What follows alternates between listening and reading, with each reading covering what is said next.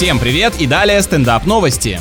Жительница Малайзии случайно выбросила шкатулку с украшениями на сумму в 16,5 тысяч долларов, однако с помощью коммунальщиков, вооруженных длинными шестами, женщина обыскала ближайшие свалки и нашла пропажу. Просто богатая дамочка соскучилась и решила организовать что-то типа поисков сокровищ. Сделала клад, набрала команду, карту даже, наверное, нарисовала и отправилась в путь. Некоторые пользователи отметили, что ей следует сводить дворников в ресторан и отблагодарить за возвращение драгоценностей. Ну или хотя бы разрешить лично забирать из ее дома пакеты с отходами, вдруг там регулярно оказываются подобные сюрпризы.